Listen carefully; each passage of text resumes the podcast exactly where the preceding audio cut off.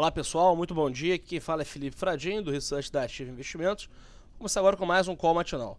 No Brasil, o principal dado do dia é IPCA do mês de junho, que devido à greve dos caminhoneiros pode ser o mais alto dos últimos 30 meses. Além disso, a moeda americana fechou o pregão de ontem cotada a 3,93, que somado ao IPCA sugere um possível impacto na inflação e na política monetária.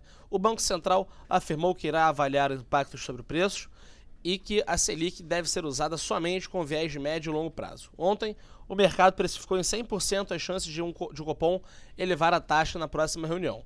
Lá fora, o pior aconteceu, os Estados Unidos confirmaram a taxação em 25% sobre a importação da China.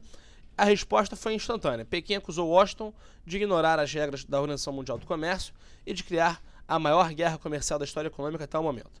Mesmo assim, Trump acrescentou que novas tarifações estão sendo, estão sendo analisadas. Os futuros de Wall Street apresentam leves quedas e, os, e, o dólar perde força perante as principais divisas à espera do payroll, que será divulgado hoje. A agenda do dia, às 9h30, os Estados Unidos o Departamento do Comércio divulga a balança comercial e o Departamento do Trabalho o número de postos de trabalho criados. Às 11h30, o Banco Central faz leilão de 14 mil contratos de swap cambial.